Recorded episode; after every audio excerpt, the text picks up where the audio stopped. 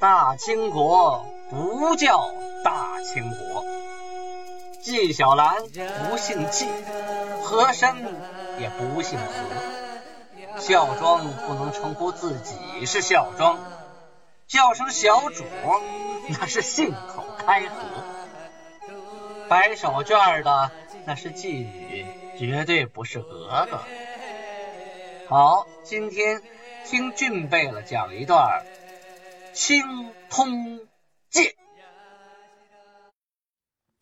上文书说到，努尔哈赤率兵五百亲征董鄂。董鄂部的部长啊，叫阿海巴彦，他住在齐吉达城，在辽宁省怀仁县东浑江与拉哈河的汇流处。城周群峰起伏，形势险要啊！阿海巴彦闭城以待。努尔哈赤督兵攻城山，纵火焚城上悬楼和城外庐舍，就是我放火烧你的城墙啊，烧你外边的房子。忽然间是天降大雪呀！不一会儿，这大雪就把这个火给灭了。雪是越下越大呀，对面不见人呐。努尔哈赤一看，这仗是没法打了，下令收兵。在还师途中啊，有一人拦在当道，谁呀？是完颜部的首领，叫孙扎钦光棍。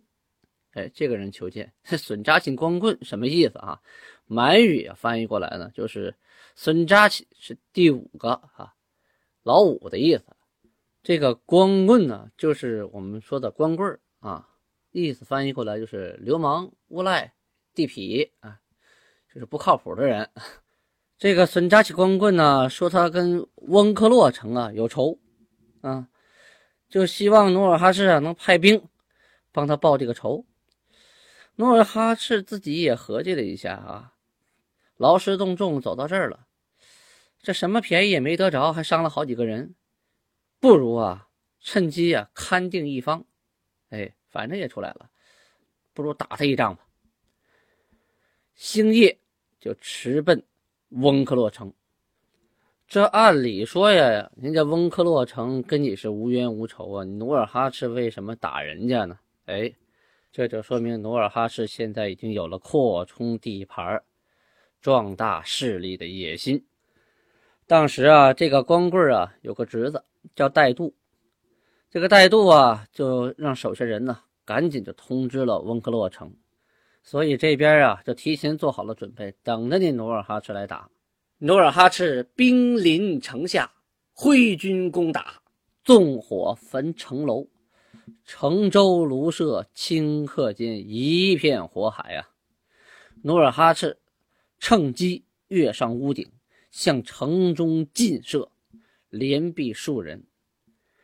敌人里面啊，有一个名字叫额尔果尼的，此人射艺非凡呐。他发现努尔哈赤站在高处，正在指挥战斗，突然发了一支冷箭。这支冷箭说是迟那是快，穿透了努尔哈赤的头盔，就射中了努尔哈赤的额头。那血呀，嗖就下来了。努尔哈赤临危不惧。用手握住剑杆，使劲这么一拔，那箭头上还带着血呢。打仗时候管不了那么多了，就这支箭，努尔哈赤搭弓上弦，开弓放箭，嗖啊，噗！这箭是你的，我还给你。正射中在额尔尼果的大腿上，努尔哈赤头上有伤啊，来不及包扎，那个血呀，顺着额头鬓角就往下流啊。一直都流到了脚趾头尖儿了，轻伤不下火线呢。努尔哈赤是仍然坚持指挥战斗。敌方啊，还有一名叫洛科的，趁着这个烈焰呢，他悄悄的就接近了努尔哈赤。突然，啪，就是一箭。由于距离太近，弓强箭猛，这一箭正射在努尔哈赤的锁子甲护项上。这锁子甲呀，百度上有介绍啊，就是一个铁环一个铁环套在一起，做成一个衣服的形状，穿在外甲的里侧，相当于现在的避弹衣啊，起到刀枪不入的作用。护项呢，就是指脖子外侧这层锁子甲。这个剑尖穿透锁子甲的时候啊，打了弯带了钩，然后又扎进了努尔哈赤的脖子里。努尔哈赤这么一拔呀，脖子上的肉啊被带下来一大块呀，血流如注啊。旁边的人一看都傻眼了，马上就要登到房顶把他扶下来。努尔哈赤连忙伸手制止啊，他心想。我中箭受伤，不能让敌方看见呐。他们一看见主将受伤，那他们不就来了精神了吗？我得假装没事哎，我慢慢下去。于是乎呢，他就一手啊拄着弓，另一手啊捂着脖子上的伤口，慢慢的往下走。没走几步呢，忽悠，眼前一黑，倒地，人事不知啊。手下的部将是大惊啊，互相埋怨，一时之间呢，众人都乱了套了。这一晚上啊，努尔哈赤啊，昏迷了又醒，醒了又昏迷呀。醒来之后就喊口渴，大口大口的喝水呀，喝完水又晕过去了，再醒来又喊口渴。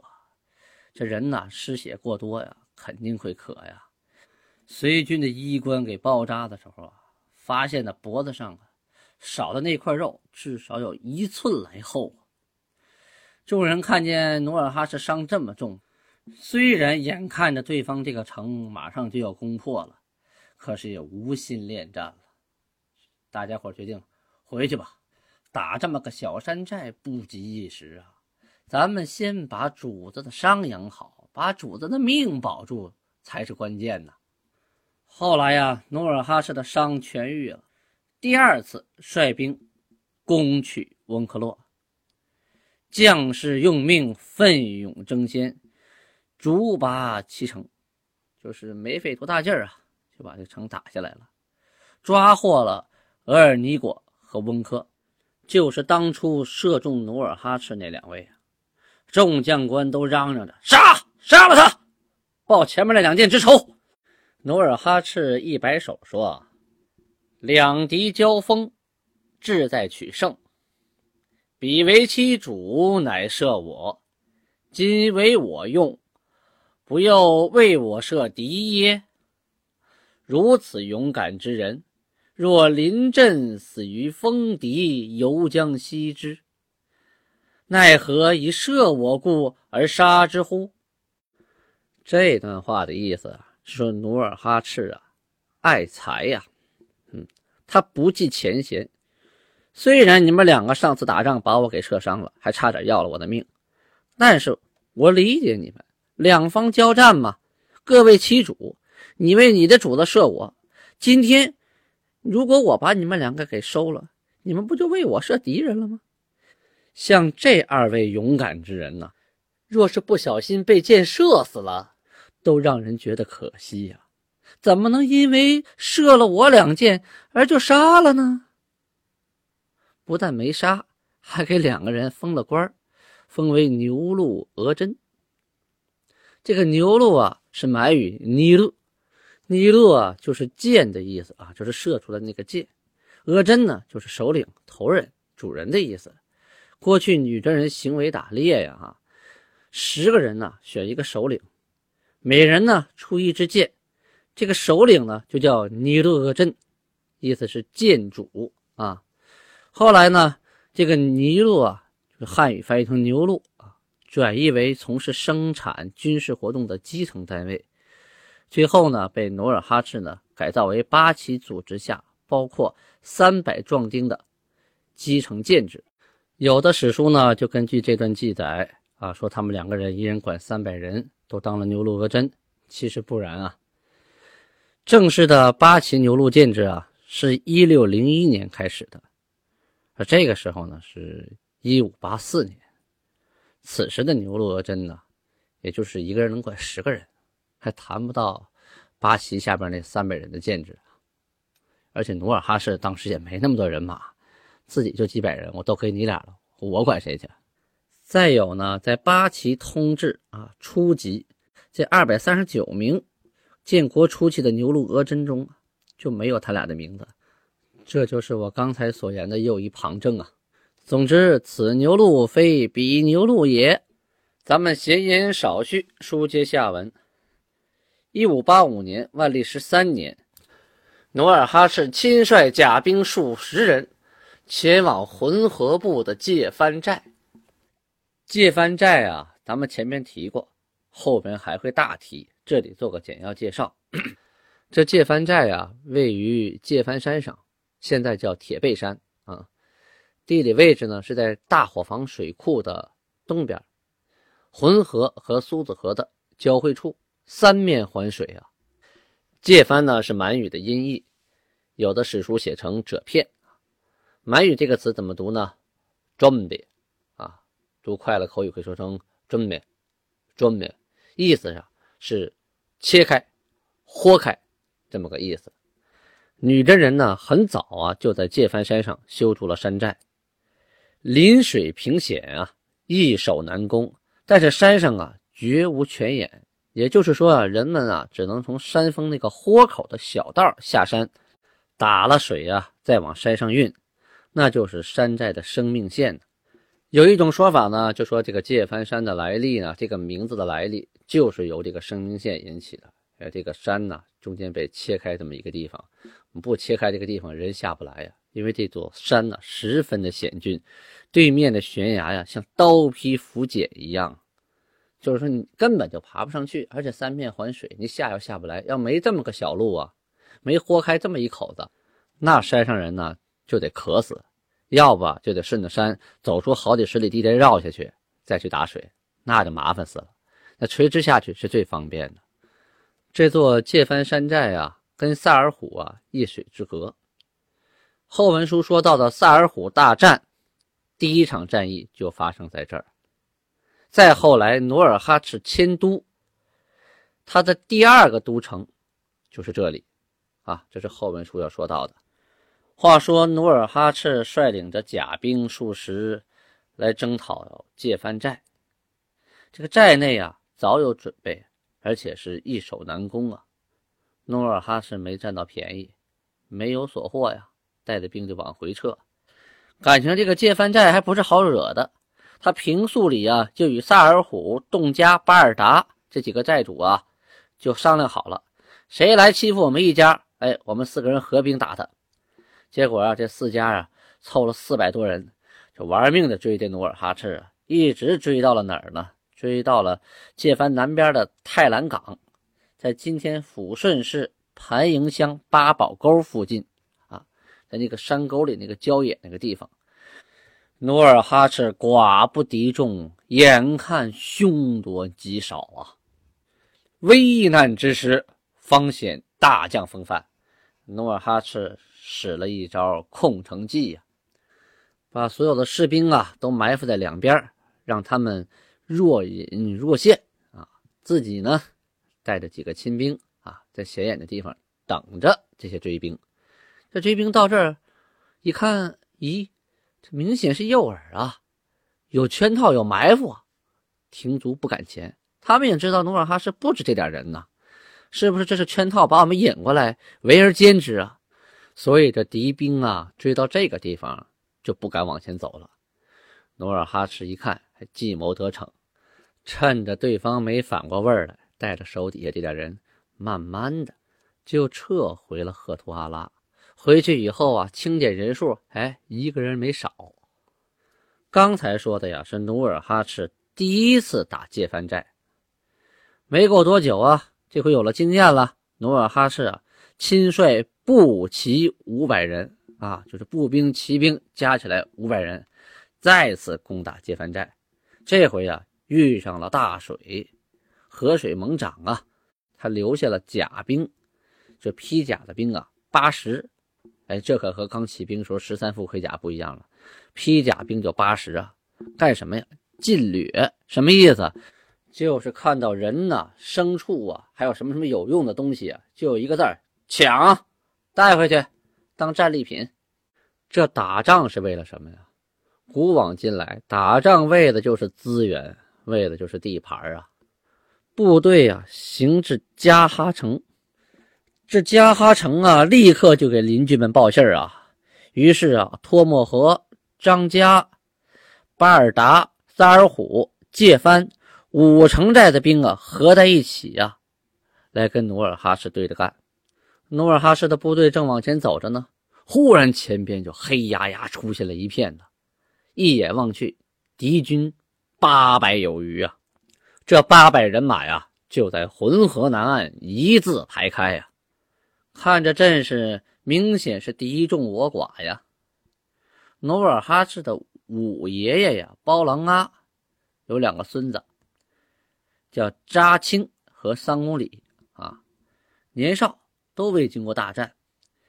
见敌众惊慌失措，卸甲欲逃，什么意思？我逃跑的时候把盔甲都脱了，我怕跑慢了命没了。努尔哈赤就骂道。奴辈平日横行于兄弟乡党间，今临阵，乃为敌众，反卸甲与人。什么意思？说你们两个呀，平常啊横行乡里啊，在兄弟们面前是装大个的，这真到打仗的时候，一看人家人多，把盔甲都脱了给人家，这可丢人丢大了。话音刚落，再看努尔哈赤直道前行。进敌阵下马，将马驱回，率一亩地穆尔哈齐及进士二人直前冲击，奋力砍杀，斩二十余人，敌败溃，争渡浑河遁。这段什么意思呢？就说努尔哈赤骂完这两个不靠谱的呀，自己扛着大旗，一吹马，哗，直奔阵前。到了阵前呀，把马啪一鞭子给赶回来了。率领的谁呢？他的同父异母的弟弟穆尔哈齐和两个跟班的。这两个跟班的不同于常人呢，那是近身侍卫，相当于中南海保镖啊。就这四个人呢，好嘛，有虎入羊群一般的，眨眼的功夫一顿砍杀，敌军就倒下了二十多个呀。后边的人一看就傻眼了：“哥哥，兄弟，你上吧，我不上。”你上啊，我也不上，白送死嘛！跑吧，看什么呀？这事跟我也没多大关系，逃命还管什么三七二十一呀？噼里扑隆的跳进浑河呀，就往对岸跑。努尔哈赤啊，也不追呀，坐在地上，哎，就大口大口的倒气儿啊。别看刚才就那一会儿啊，那可是拼命啊！努尔哈赤热的呀，一使劲撕开绳扣，把盔甲往地上一扔，哎呀，就剩倒气儿了。这时候，后边那些兵将也寻思过味儿来了，赶紧跑过来呀，到主子旁边就说：“咱们追吧，啊，追！这时候追最合适啊。”努尔哈赤心想啊，现在来能耐了，刚才你们都上哪儿去了？也没搭理他们，坐在地上啊，散了散汗，站起身来，披胄贯甲，率兵继续往前追杀。跑得慢的呀，又被撂倒了四五十个。一直追到了界藩寨的吉林港，就是界藩山的另一面。这个吉林呢，就是吉林省吉林市那个吉林。满语的意思呢，是靠近水边的意思。此处悬崖峭壁啊，十分险陡啊，很多人慌不择路，坠崖而死。此次战斗啊，虽然没有拿下界藩寨，但是由于努尔哈赤作战英勇，以少胜多。使其威名远扬。此时，努尔哈赤的父祖之仇仍未得报。尼堪外兰还躲在额尔混城，距离努尔哈赤中间呢，还隔着很多个部落。努尔哈赤想打吧，既担心隔着这些部落不好过，又担心明朝的部队去支援，所以打铁还要自身硬。努尔哈赤开会商量啊，咱们先把周边的部落都拿下吧。一连攻克了董鄂部的翁鄂洛城、浑河部的界藩城、邓家城、萨尔虎城，接着又攻克了苏姑素河部的瓜尔佳城、浑河部的贝婚城。取得了这些胜利之后啊，他又率部攻打了哲臣部的托木河城。不巧赶上天降雷雨啊，只得罢兵。不久再次出兵招抚七城。兵不血刃呐，没费一兵一卒，对方降了。从此努尔哈赤兵势日盛，这才要挥师往征树敌，尼堪外兰。